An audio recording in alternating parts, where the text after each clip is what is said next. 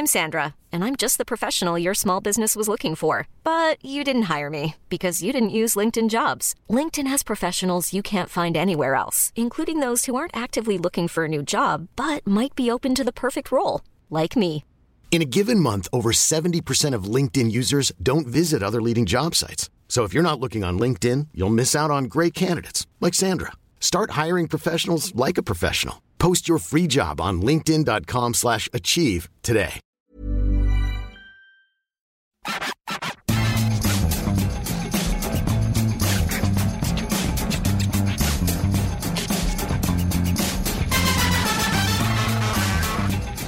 Bonjour à tous et bienvenue dans le FC Stream Team. Je suis Martin Mosnier, journaliste à Eurosport. La France entière attendait ça depuis des jours, des mois, voire même des années. Et je ne parle pas de l'avènement de Wenbanyama, ni du biopic de Simone Veil, ni de la baisse du prix de l'essence. Non, non, non, non, Maxime. Je parle de quelque chose de beaucoup plus ambitieux et qui va changer nos vies à jamais. Il y aura un avant et il y aura un après. Je parle d'un bouquin comme on en publie qu'une fois par génération. J'espère pas. Il y a eu l'Iliade et l'Odyssée d'Homère, Le Tour du monde en 80 jours de Jules Verne, Don Quichotte de Cervantes, 1984 d'Orwell, Les Essais de Montaigne, Ma vie pour une étoile d'Aimé Jacquet, et donc, depuis jeudi, depuis hier hein, finalement en fait, les grands récits de Laurent Verne et, et, et, et, et, et de Maxime Dupuis. Eh oui, Maxime Dupuis. Dans ce bouquin, il y a des morceaux de bravoure. Le Garden, c'est un concentré de l'électricité qui circule en courant continu dans les rues de la Ah. ville de Boue. Pouah. Les grands récits d'Eurosport retracent un siècle de destin pas comme les autres. Mais est-ce que la trajectoire la plus inattendue n'est pas celle de ce trublion du FC Stream Team à deux doigts de l'Académie française désormais? En tout cas, si vous voulez à la fois prendre une claque littéraire et si vous voulez aussi que Maxime Dupuis offre des jolis cadeaux à sa fille à Noël, vous savez ce qu'il vous reste à faire. Ouais. Alors, plusieurs choses. Déjà, je savais pas que le prix de l'essence avait baissé. Si, il a un Mais non, t'as une ristourne. Et surtout, il n'y a plus d'essence. Ah ouais merde, mais j'ai pas de bagnole moi. Voilà. j'ai pas de bagnole, hein, je suis Euh, désolé. C'est j'ai- Maxime qui va Alors, nous on a, on a de, de nouveaux micros et Martin euh, parle là-dedans comme s'il était minuit. Oui, c'est avec vrai. une voix très posée. J'ai l'impression que ça a tout changé. C'est vrai. Et j'espère quand même que tu as apprécié le- la référence à la ville debout. Alors je l'ai pas la référence. C'est quoi, la- Céline. Ah New ouais, York, non, la mais ville debout, ok. voyage au Ah bout de la ouais, nuit, le voilà. mec- Le mec. pff, oh là là. Ouais, Et je trouve que c'est c'est vraiment ça. Donc c'est vraiment ça. Oui, c'est vraiment ça. T'as écrit un bouquin, Non. tu te prends pour Céline. Non. non. C'est ça. Si t'as écrit un Non, bouquin, non, tu mais c'est la meilleure euh, Hmm. description qu'on puisse faire de New York, la ville debout. Voilà. J'ai- tripoter sur, tes- sur bien- ce que t'écris toi-même ou pas j'ai bien aimé, en tout cas j'ai bien aimé que tu ailles fouiller dans ta littérature jeunesse de tes lectures de lycéen. Ouais, c'est vrai. Là, c'est tout, c'est tout mon programme de Cagne. Bah oui. Et j'espère que bientôt les grands récits feront partie bah, du programme d'Hippocagne et de Cagne. Ouais, je suis pas, je suis pas convaincu quand même. Pourquoi pas pourquoi- en, tout cas, si un jour je suis prof de Cagne ou d'Hippocagne, ça n'arrivera jamais, mais pourquoi pas Bah voilà, je mettrai, Jamais, je hein. mettrai les grands Tu récits. si on m'a dit que j'écrirais un livre. Ouais, c'est vrai. Comme tout arrive là. tu vois, ouais, ouais. ouais, tout arrive, tout arrive.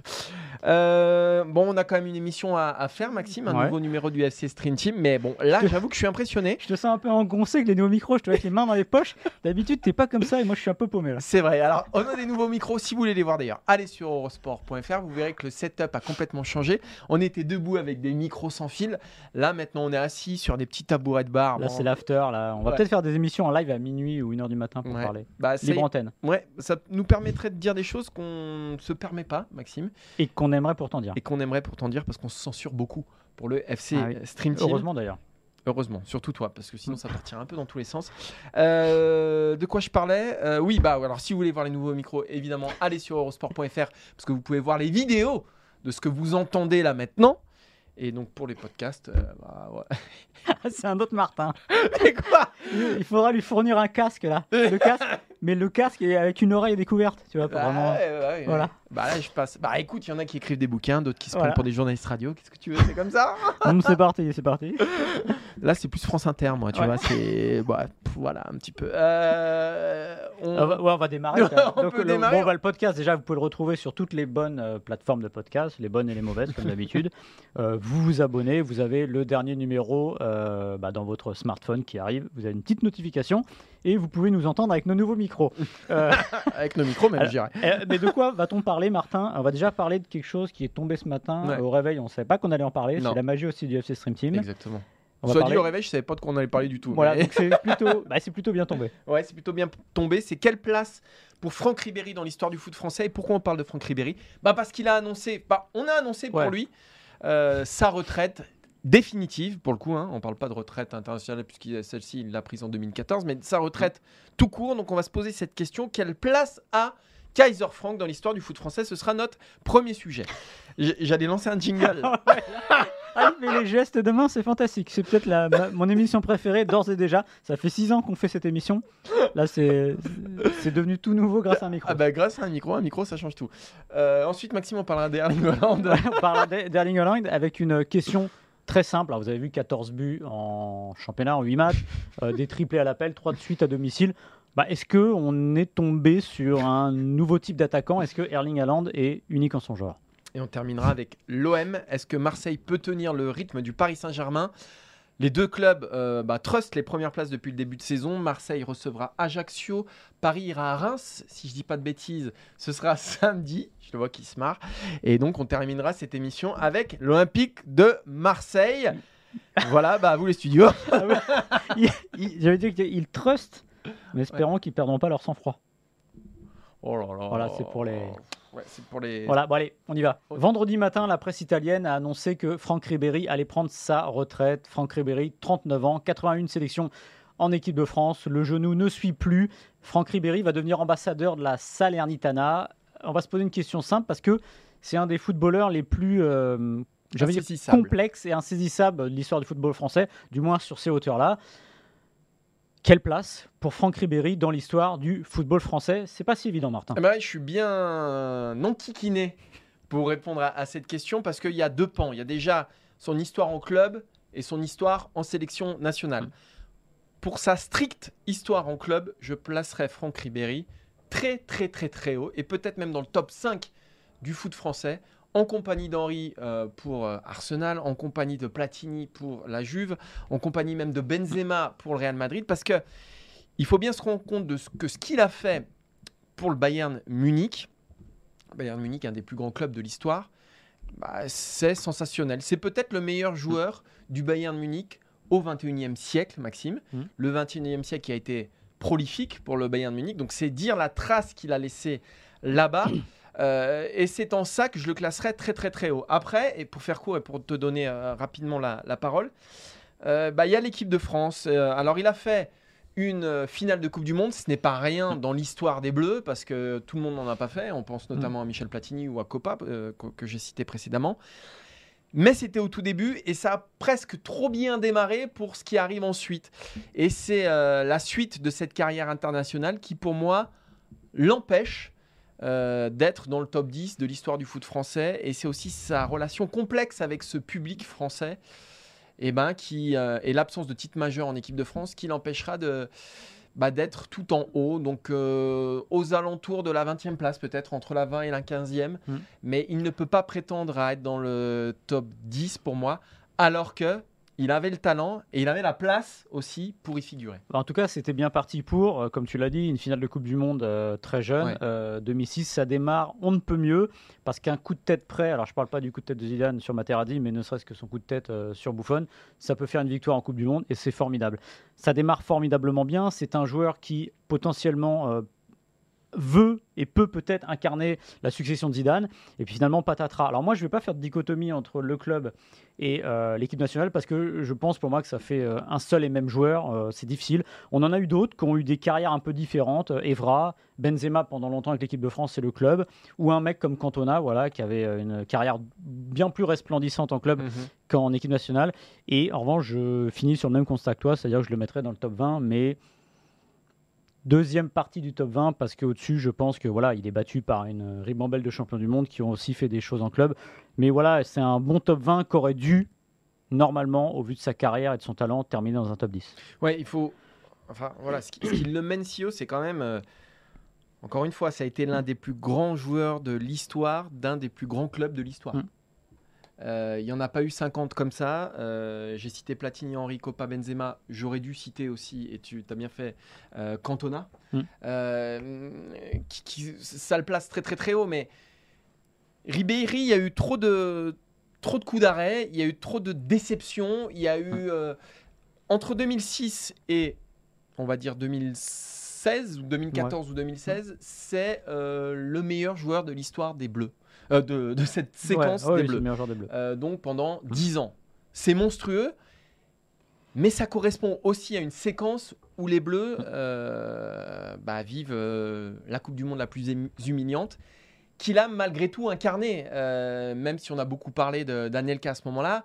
euh, Ribéry, il incarne aussi Naïsna. Et c'est aussi cette tâche-là, qui est énorme, qui est très grande, bah, qui fait que c'est compliqué de le mettre très très haut. Après, entre 98 et sans doute 2022, donc c'est-à-dire euh, le dernier Ballon d'Or et le prochain Ballon d'Or qui seront français, bah, c'est le seul Français à avoir prétendu euh, à la distinction suprême. Tu mets Griezmann aussi en 2018 Bah oui. Tu mets Griezmann aussi en 2018, mais malgré tout, voilà, euh, ça se compte sur les doigts d'une main. Euh, donc c'est un euh, voilà immense joueur, mais avec des énormes bas bah, qui, qui l'empêchent d'être tout en haut, tout en haut. Pour l'anecdote, sa dernière sélection, c'est France-Pays-Bas, c'est la première de Griezmann. Donc il y a aussi symboliquement un passage de témoin entre une décennie qui est très très bien débutée, parce qu'il faut se rappeler de ce qu'est Ribéry, c'est une comète Ribéry, c'est un style bien à lui, euh, c'est des tout droits, c'est une rage dans le dribble, c'est c'est pas c'est une finesse mais rude en fait Ribéry, et il incarnait quelque chose avec sa jeunesse, c'était très bien. Et puis à un moment, il a, il a, il a voulu prendre la succession, et en fait je pense qu'il avait pas les épaules, et c'est pas un joueur, je pense que c'est un joueur qui était trop émotif pour ça, euh, qui, Ouais. euh, par l'absurde, on va dire, j'y viens par l'absurde, euh, peut soulever des montagnes quand ça va très très très très bien et qui, quand ça va très très très mal, est à la ramasse complet parce que il- ses émotions, je pense c'est un joueur entier et qui avait du mal à supporter ça. Or, si on veut être capitaine d'une équipe, il faut être un peu plus dans, dans la, dans la nuance entre les deux, euh, notamment l'équipe comme l'équipe de France. Euh, il tombe pas non plus dans la bonne période parce qu'il faut aussi le reconnaître. Euh, Domenech, euh, voilà, va, va, va, la période Domenech va un peu pourrir l'atmosphère, mais il en fait partie et il Oui. participe aussi à cette dégradation de l'équipe de France. C'est-à-dire que euh, avec Gourcuff à la Coupe du Monde 2010, euh, il est dans, dans les histoires. Euh, Téléfoot, c'est lui qu'on voit. Enfin, il faut se rappeler quand même que le 20 juin 2010, il vient à Téléfoot la, gorge nouée en claquette en disant euh, on est en train de souffrir, etc. Alors qu'ils sont en train de préparer une grève qui va exploser 6 heures après. Donc je ne peux pas croire qu'il n'était pas au courant de ce qui se tramait. Donc il y aura toujours ce rôle un peu ambivalent qui fait que à la fin, il y a eu plus de respect du public parce que ce qu'il faisait avec l'équipe de France, notamment dans la période 2000 entre 2011, Laurent Blanc, et 2014, euh, Deschamps, avant la Coupe du Monde, c'est formidable. Il les porte, il fait des matchs dingues. Mm. Mais sauf que c'est des matchs, euh, ça ne va jamais suffisamment loin pour espérer une autre place dans l'histoire. Après, il y a le regret de cette fin de carrière internationale qui arrive un peu comme un cheveu sur la soupe en, en 2014. On se dit qu'il euh, commence sa carrière avec une génération championne du monde, 98, euh, avec euh, bah, tous ceux qu'on connaît, Vieira et compagnie. Il termine avec une génération qui va être championne du monde. Griezmann, Pogba, Varane, Lloris, pour ne citer que. Donc il a un trait d'union, mais il est ni dans l'une ni dans l'autre. Mm. Et il y a ce regret qu'il n'ait pas poussé un tout petit peu sa carrière, mais même jusqu'à l'Euro 2016, euh, qu'il ait raté cette Coupe du Monde 2014 où eh, saison 2012-2013, c'est le meilleur joueur du monde sans doute. Mm. Euh, voilà, on sait qu'il se fait, il se fait spoiler un Ballon d'Or par Ronaldo. C'est d'ailleurs le début de la fin, c'est le début de ses ennuis, c'est le début de sa dégringolade. Et il y a ce regret-là de ne pas avoir eu euh, une aventure avec l'équipe de France, sauf 2006, Mm. mais Qui arrive trop tôt. il arrive trop, t- voilà, elle arrive trop tôt, de ne pas avoir eu cette aventure où il est un des membres essentiels de l'équipe de France. Parce que pendant 10 ans, encore une fois, c'est le fer de lance du football français. C'est la star du football français. C'est le numéro 1. C'est le meilleur. C'est le meilleur bleu. Euh, mais voilà, il- c'est une question de. Ouais, sans doute, tu le disais, d'époque, de moment. Mais, Euh, mais il, mais peut, il peut s'en vouloir aussi, Oui, parce que vouloir. 2010, tous les gars qui ont fait 2010 ont euh, pourri une Coupe du Monde, qui est une chance parfois unique pour des joueurs, des joueurs qui étaient à Nice-Na, qui n'ont jamais rejoué de Coupe du Monde. Donc voilà, il peut aussi s'en vouloir. Euh, après, est-ce qu'il y aura une aventure après 2014 Parce que moi, je me souviens de la préparation de 2014, il est blessé au dos, il ne va pas à la Coupe du Monde, et Didier Deschamps, euh, c'est assez rare, fait comprendre, même plus que ça, dans les conférences de presse, que avant son forfait, bah, que c'est compliqué parce qu'en gros, euh, il est pas en, il grogne, il bougonne parce qu'il a mal au dos et Deschamps fait comprendre que dans le groupe, c'est pas forcément évident. Est-ce qu'il y aura une place après pour lui? Peut-être, mais j'en suis pas complètement Mm. convaincu parce que Deschamps construisait quelque chose. Ce serait l'avènement de Griezmann et tout ça. Voilà, je pense qu'il a été trop, euh, trop émotif et trop entier à des moments et ça l'a empêché d'avoir la mesure euh, qu'il aurait fallu, et notamment avec, euh, avec euh, Gourcuff et tout cet épisode-là. Au moment où il veut prendre le pouvoir, il voit pas d'un bon oeil qu'il y a un joueur comme Gourcuff qui arrive et qui puisse marcher sur ses plates-bandes. plates-bandes. Alors que finalement, Ribéry-Gourcuff, si on parle juste d'un point de vue football, bah, ça paraissait complémentaire. Tout à fait, tout à fait.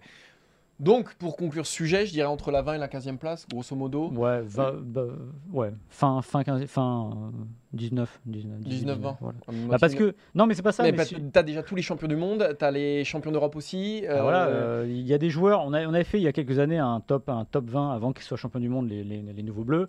Euh, bah, des joueurs comme Trezeguet, ça va dans les 15-20. hmm. Et aujourd'hui, bah, dans l'histoire du foot, Vieira, De Sailly, Deschamps Thuram. beaucoup plus haut. Ouais. Mais voilà, est-ce qu'on va Mm. mettre euh, de Ribéry devant Trezeguet?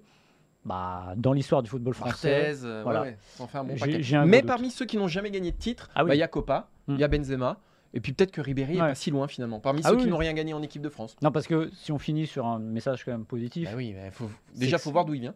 Première Ouais, chose. déjà, et que c'est un joueur formidable avec le Bayern. euh, C'était un joueur exceptionnel. Quand il était en forme, qui commence à faire des différences, il était intenable. Donc voilà, il manquera quand même cette aventure bleue qui est indispensable à mes yeux.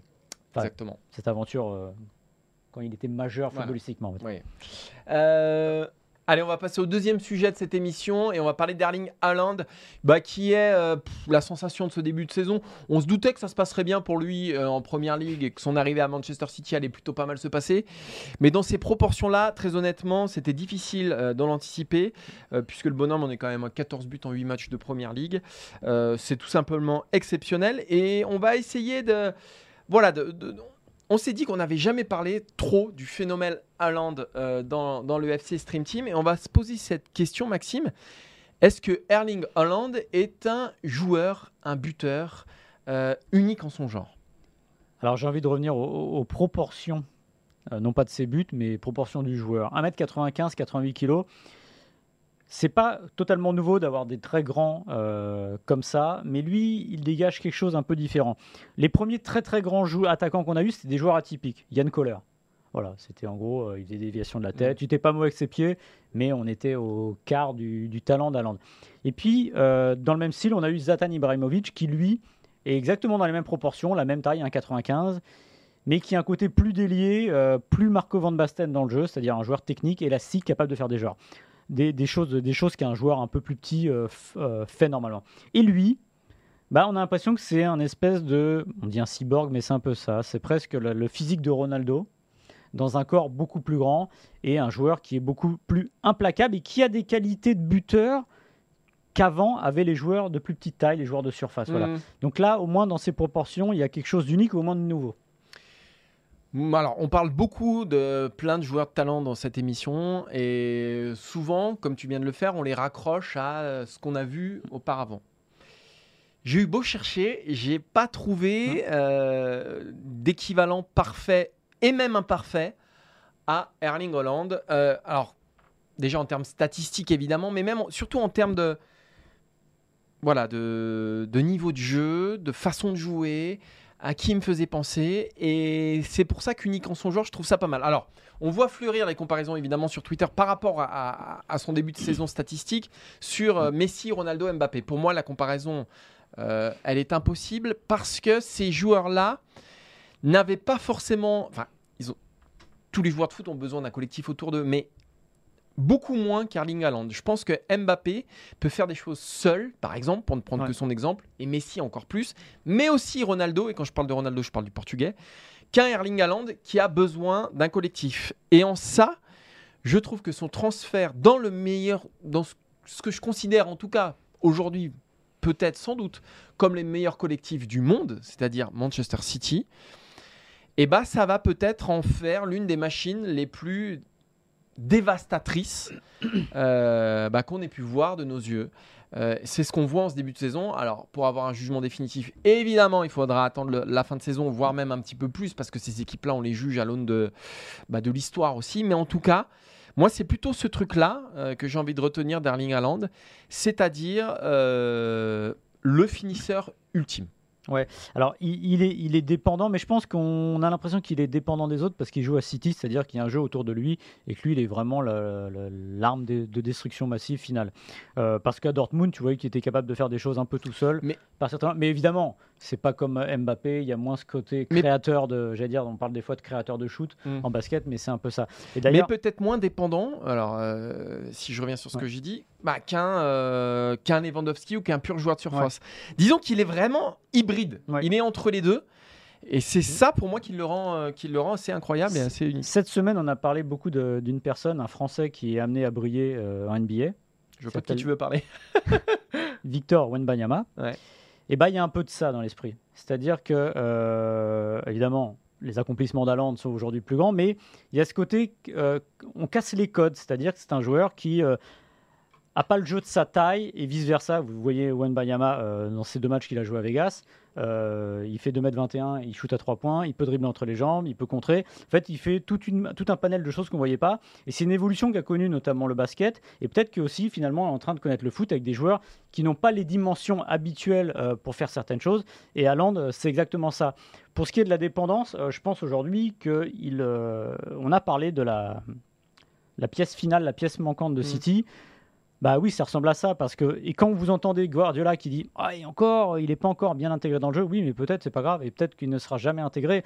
Mais ce qui est drôle, c'est de voir euh, que City finalement est un collectif hyper euh, huilé, c'est le moins qu'on puisse dire, mais qui peut être huilé finalement à 10 sur le terrain avec ce joueur atypique. On sait que Guardiola a du mal avec les avancantes depuis bien longtemps.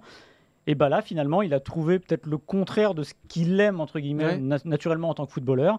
Mais finalement, c'est peut-être ça qui va lui permettre de retrouver les sommets. Et euh, c'est pour ça qu'on a cette impression de, dépendance, parce que là, le but qu'il met contre, euh, contre Manchester, un des trois buts sur le centre de De Bruyne, Ouais. là, il n'y a pas d'appel. C'est De Bruyne qui crée. C'est fantastique parce que là, il voit pas le joueur partir. Non, il crée l'appel et donc lui, il est là à la finition. Il fait le job final et c'est ça que c'est, c'est là que c'est très fort. C'est-à-dire que il va quasiment être servi sur un plateau et son talent fera le reste.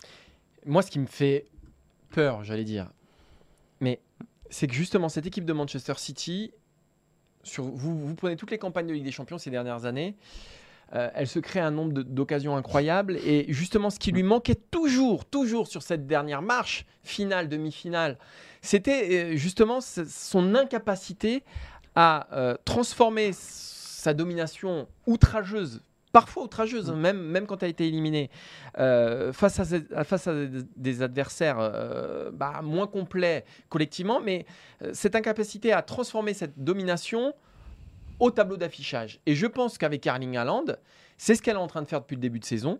euh, en Ligue des Champions et en Première Ligue. Alors encore une fois, avec tous les voilà, il faudra attendre le, le tableau final de Ligue des Champions. Mais en tout cas, sur ce qu'on voit, avec Haaland, City est en train de se transformer en monstre.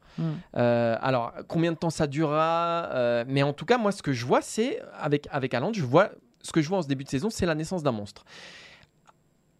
Je trouve que ce qui manque encore un peu à, à Haaland, et on en a parlé aussi un petit peu, pourquoi on n'en a jamais parlé d'Haaland dans cette émission C'est parce qu'il manque aussi, tu parlais du côté cyborg, il manque ce côté, euh, je sais pas, une histoire à raconter, quelque chose qui nous raccroche à lui, euh, une identification, quelque chose.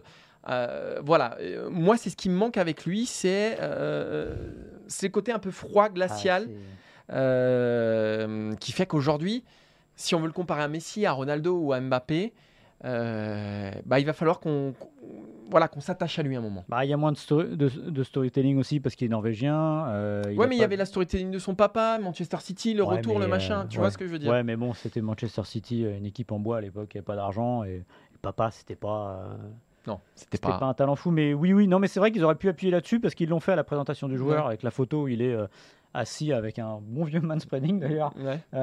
sur son canapé, euh, gamin, et on le voit plus vieux avec le maillot. Ils n'ont pas appuyé là-dessus. Après, c'est toujours aussi, c'est Manchester City.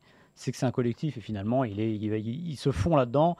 Et ce qui est marrant aujourd'hui, c'est que Manchester City a longtemps une- été une équipe qui manquait d'un tueur, mais le but venait de partout. Mm. Bah là, finalement, euh, peut-être que le but va venir d'un peu moins partout, mais sauf qu'il y en aura peut-être un peu plus Ouais, parce que lui, euh, il 10. transport. Alors, il en est à 14 buts en 8 matchs, il y a eu 3 triplés de suite en- à domicile en première ligue. faut pas s'énerver, hein, ça va se calmer. euh. Mais c'est quand même incroyable, Maxime. Ah oui, non, mais c'est Non, mais, oh, non, mais ce qui est fou, exceptionnel. Là où je te coupe, c'est que effectivement, bon, il se passe ça, mais c'est que c'est depuis le début de sa carrière que ça se passe comme ça. C'est-à-dire Oui. qu'à Salzbourg, moi je me suis toujours dit, parce qu'on l'a, on, Ouais. Ouais, on- l'a vu démarrer il n'y a pas si longtemps, et on s'est toujours dit, bon, à Salzbourg, ok, mais bon, ça, Salzbourg, ok, euh, il, a mar- il a marqué plus de buts en Ligue des Champions que de matchs disputés, c'est arrivé très très vite parce que Mm. dès le début à Salzbourg, il a mis euh, but sur but, Mm. mais on s'est dit, bon. Voilà, euh, c'est le début, c'est machin. Il arrive à Dortmund, on s'est dit, ok, là ça commence à devenir sérieux, mais bon, voilà, ça finira par se calmer. Et on a l'impression, comme un monstre, c'est vraiment ça l'image, c'est que bah, plus il mange, plus il devient gros, et plus, euh, bah, plus, plus, plus il marque. Et voilà, 134 buts en 144 matchs depuis son départ de Norvège. C'est-à-dire que personne n'a ces standards-là à son âge, normalement à, 100 à- à Mm. 122 ans, j'allais dire. Non, à 22 ans. Personne n'a ces standards-là. C'est-à-dire ni Mbappé, ni Ronaldo, ni Messi, ni personne. Euh, quand tu parlais tout à l'heure de voilà, c'est peut-être le euh, nouveau phénomène, le nouveau football, etc. C'est peut-être ça. Peut-être que on est devant le nouveau monstre qui va en engendrer d'autres. Mais là, j'ai l'impression qu'il se passe quelque chose avec lui parce qu'il est dans des standards qu'on ne connaissait pas. Ouais, et, et ce qui est étonnant, tu disais, il, plus il se nourrit, euh, plus il grandit, bah, c'est qu'il s'adapte en fait. Il s'adapte à son environnement, à son niveau. Là, moi, j'étais très content de le voir arriver en première ligue, plus qu'en Liga, parce que je me disais, bon, en face, ça va être un peu plus relevé. C'est plus relevé, sauf qu'il est largement au niveau. Voilà. Est-ce qu'il battra le record de buts sur une saison en première ligue? C'est possible. Ce serait dingue quand même. Ce serait dingue. Ah oui, oui. Alors, le record, pour savoir, c'est Andy Cole et Shearer qui ont 34 buts à 42 matchs. À l'époque, il y avait 22 équipes. Sinon, c'est Mossala, 32 buts. Donc, il est bien parti. Ouais, Mais, très, très bien Comme l'a rappelé Philippe Auclair lundi dans les- l'excellente émission Tour d'Europe, euh, à ce moment-là de la saison, Mossala n'était qu'à 4 buts. Mm. Donc il y a des moments où ça va moins bien, des moments où ça va mieux. Mais c'est vrai que 14 buts en 8 matchs, t'es- c'est euh, enfin, tout bonnement surréaliste dans le championnat le plus relevé au monde. On a fait le tour sur euh, Erling Haaland? Écoute, je pense bien. Donc là, prenez votre respiration parce qu'on va quand même descendre d'un cran. Ah, on aurait pu se poser une question euh, qu'on s'était déjà posée ici, Ah c'est-à-dire Mbappé Haaland. Si, as un si tu dois en choisir un pour monter ton équipe. Alors, pour les raisons que j'ai évoquées au début, euh, je garderai Mbappé parce qu'il a cette capacité à se, sans doute se créer un peu plus d'occasions tout seul euh, sur ses seules qualités et il est peut-être un peu moins dépendant du collectif qui l'entoure. Après, si je suis entraîneur de Manchester City, je prends Haaland plutôt que Mbappé parce qu'il y a déjà un collectif autour. Donc voilà, tout dépend de, de- de ce que tu veux faire. Je pense quand même, euh, je garde quand même Mbappé. Peut-être que euh, à la fin de sa carrière, aura des plus grosses statistiques. Peut-être que voilà. Mais je pense que ouais, parmi les deux, alors là, évidemment, euh, c'est pas un jugement écrasant et voilà. Mais je garde quand même Mbappé. Je garde aussi Mbappé, euh, mais si Haaland a des meilleures statistiques en restant, euh, je sais pas s'il restera 10 ans en première ligue, chapeau. Mm. On verra où Mbappé, mais j'aimerais bien les voir en fait maintenant. Alors j'étais pas, je suis pas trop fan des duels, euh, Oui, mais là c'est intéressant parce qu'ils ont que deux ans d'écart. mais je serais intéressé de le voir. J'aimerais bien voir Mbappé un jour dans le championnat d'Angleterre, plus que la Liga, si jamais un jour il, il va au Real. Je pense qu'on en reparlera. Mais ce qui est intéressant, c'est, bon, on l'a déjà dit dix fois, mais c'est le crépuscule d'un autre duel de Mm. Messi et Ronaldo. Euh, cette saison marque peut-être ce crépuscule-là, et c'est la première saison d'Haaland euh, en première ligue. Euh, je pense que ces deux-là, voilà, on ne sait jamais de quoi demain sera La- fait, mais La nature n'aime pas le vide. la nature n'aime pas le vide, exactement. Maxime, merci de finir ce sujet là-dessus. Euh, Il vient d'exploser les esgourdes de- ouais. d'Adrien. exactement. On termine cette émission, Maxime? Oui. Parce que là, elle a déjà été très longue. Alors, et on s'était dit, Oui. ouais, euh, Rendez-vous dans 10 ans on n'a pas beaucoup préparé, machin, ça va être médiocre. Et je me rends compte qu'en fait, c'est formidable. Non, mais là, je crois que c'est vraiment c'est l'effet nouveau micro. Là. Ouais, Alors j'espère, parce que là, je vous dis ça, ça fait bien 25 minutes d'émission à peu près.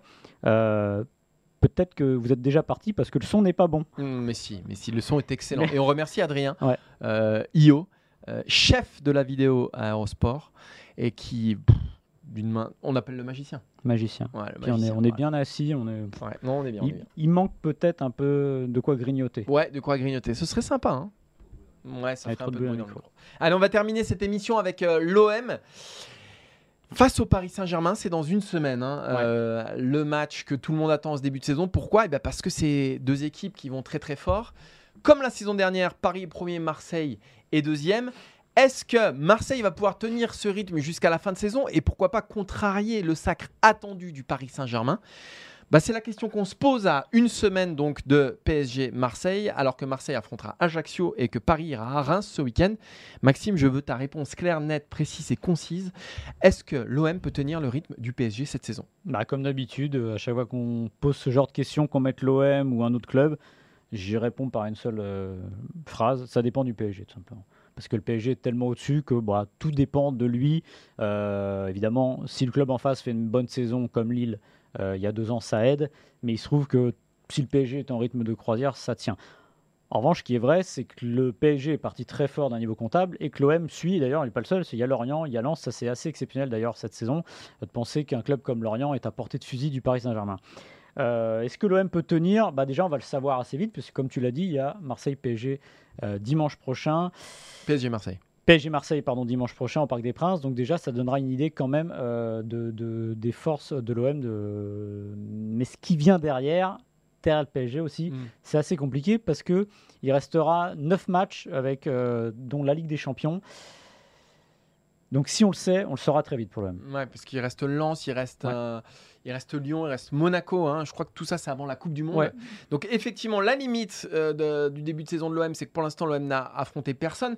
Que finalement, son plus gros adversaire depuis le début de saison, c'était sans doute Rennes à domicile. Et là, euh, ils ont laissé échapper des points puisqu'il y a eu un partout au, au, Vélodrome. Malgré tout, est-ce que l'OM peut tenir le rythme du PSG Moi, j'aurais dit en début de saison non. Et là, je me dis que peut-être je me dis que peut-être, que peut-être oui. Pourquoi? Parce que ce que je vois depuis le début de saison, c'est que Marseille est quand même dans l'instant le plus critique de son année. Mmh. C'est-à-dire qu'on est dans un instant où il y a de la Ligue 1 et de la Ligue des Champions. Vous me direz pour le PSG aussi, mais pour Paris, c'est moins problématique. Et Marseille tient le coup. Marseille gagne, en tout cas les week-ends. En milieu de semaine, c'est un peu moins vrai, mais mmh. gagne quand même. A garde quand même une marge. Alors, c'est pas toujours vrai, mais quand même. Et même quand les éléments sont contraires, arrive à forcer le destin. Ce qui me plaît aussi, c'est qu'il y a quand même un groupe, et non pas une équipe, un groupe où les individualités sont presque, presque, presque évidemment, parce que ce n'est jamais le cas, mais presque interchangeables, que quand Alexis Sanchez est sur le banc, et eh ben Luis Suarez peut faire le taf, que quand Payet est sur le banc, bah, ça pose pas de problème, qu'on est quand même dans une équipe où euh, le niveau moyen est très haut, où il y a assez peu de déceptions, où on est dans une équipe aussi qui est, à mon sens, plus forte que la saison passée. Euh, en tout cas, après, euh, je ne sais plus combien de journées, on a combien 9 ou 10, je ne sais plus. Euh, après, après 9 journées, avec des pistons qui vont fort. Enfin voilà, y a, je vois assez peu de points faibles sur cette équipe-là. Et surtout, comme je disais, on n'est pas sur une équipe qui est dépendante d'une individualité, comme c'était vraiment le cas les saisons précédentes. Je pense à Payet. voilà, donc je vois beaucoup de raisons d'y croire. Ah. Après, évidemment, le PSG reste évidemment au-dessus. Mais pour moi, il y a le PSG, il y a la Ligue 1, et entre les deux, il y a l'OM. Hmm. Bah, il y a un 11 qui commence à se détacher quand même euh, dans cette équipe. Et ce qui est intéressant, c'est que ce 11 qui se détache n'était pas forcément celui qu'on attendait en début de saison. Euh, un joueur comme Under devait partir. Il n'est pas parti. Il n'entrait pas forcément, et même pas du tout, on va dire, dans hmm. les plans au départ de Tudor. Et il l'a quand même titularisé maintenant. Et dans les trois de devant, il a sa place. il n'a pas sa place assurée, mais quand même. Harit, arrivé à la toute fin du mercato, pareil, il joue. Euh, le milieu de terrain ressemble à quelque chose. Alors, il va vite y avoir un petit problème, en revanche. avec les matchs, ça va être simple, mais Rongier paraissait indispensable. Mais il y a Verretou aussi. Et maintenant, il y a Guendouzi qui est redescendu mm. d'un cran. Donc voilà. Après, moi, je, vais prendre le problème inversé, c'est-à-dire que oui, euh, il y a un côté euh, peut-être interchangeable. Il y a un 11 qui, ressemble à, qui commence à ressembler à quelque chose. Mais euh, j'attends de voir quand même le risque de décrochage des remplaçants, et notamment deux remplaçants en particulier qui s'appellent Gerson et Payet. Euh, même si Payet a gardé un état d'esprit assez favorable, c'est pas trop le cas de Gerson qui fait la tronche dès qu'il sort.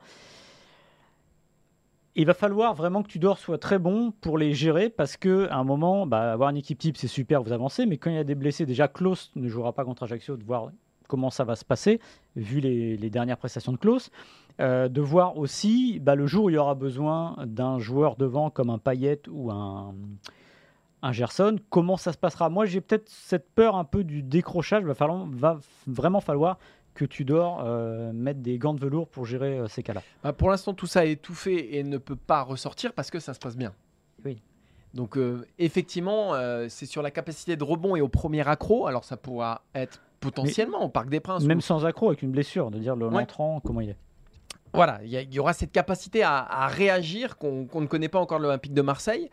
Euh, mais je trouve que jusqu'ici, en tout cas, ils encaissent le rythme. Et, moi, c'était ma principale interrogation. C'était est-ce que cet effectif est capable d'encaisser, euh, bah, avant la Coupe du Monde, ce calendrier absolument dingo avec des matchs tous les trois jours, toutes les semaines?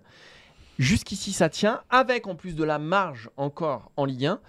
Donc, euh, écoute, moi, Maxime, Ouais. en tout cas, Après- euh, j'y crois. Autant je pense que Lens, surtout Lorient, sont un brin en sur-régime, mais ce qui n'est pas illogique. Alors peut-être que ça tiendra jusqu'à la fin de saison, 4e, 5e place.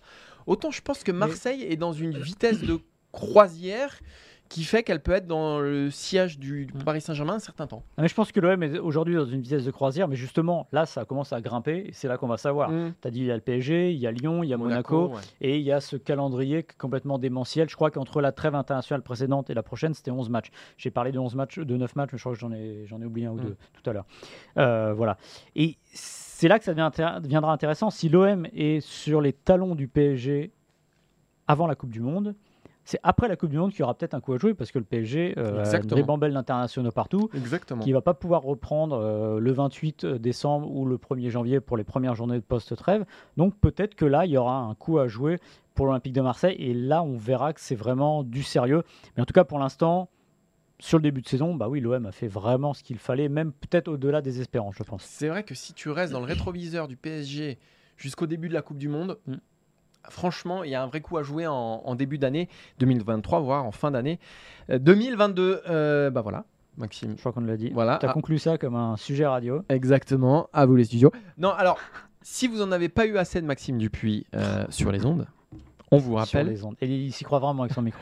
on vous rappelle, bah, le podcast c'est sur les ondes quelque Ouais. part, voilà. hein, quelque part. Ça reste quand même un petit peu de la radio.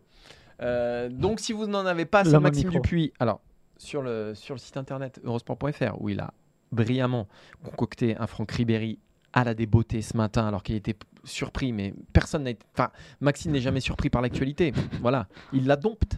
Voilà, euh, donc si vous vous en avez pas eu assez sur le site internet, si vous n'en avez pas eu assez euh, dans vos oreilles, il vous reste le bouquin. Il vous reste le bouquin à acheter. Ouais.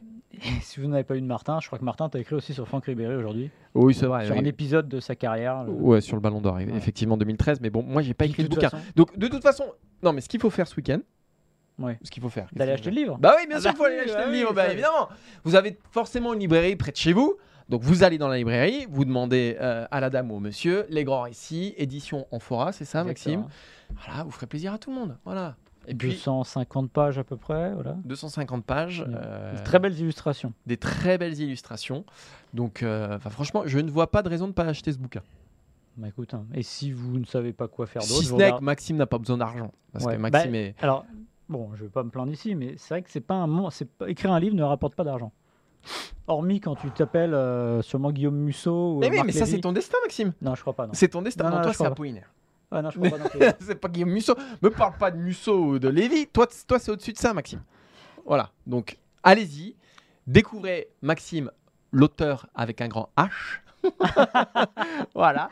Et puis, et puis, on se donne rendez-vous la semaine prochaine. Et surtout, euh, Bah, ouais. critiquez-moi ça sur les plateformes de podcast, de Twitter, tout ça, qu'on reprenne euh, les critiques, des critiques littéraires. Là, on parle de critiques littéraires. là. Le masque et la plume. Voilà, exactement. Et ben, on vous fera ça la semaine prochaine avec nos, nos nouveaux micros, le masque et la plume. Voilà. On a fait le tour, Maxime? Ouais, on va remercier quand même Quentin Guichard au visuel Exactement.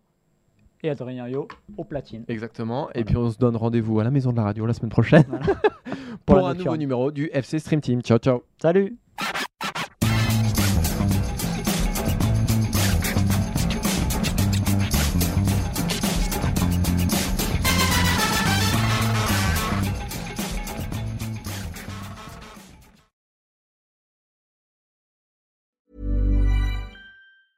Hi, I'm Daniel, founder of Pretty Litter. Did you know cats tend to hide symptoms of sickness and pain? I learned this the hard way after losing my cat, Gingy. So I created Pretty Litter, a health monitoring litter that helps detect early signs of illness by changing colors, saving you money and potentially your cat's life. Pretty Litter is veterinarian developed, and it's the easiest way to keep tabs on your fur baby's health right at home. Go to prettylitter.com and use code ACAST for 20% off your first order and a free cat toy. Terms and conditions apply. See site for details.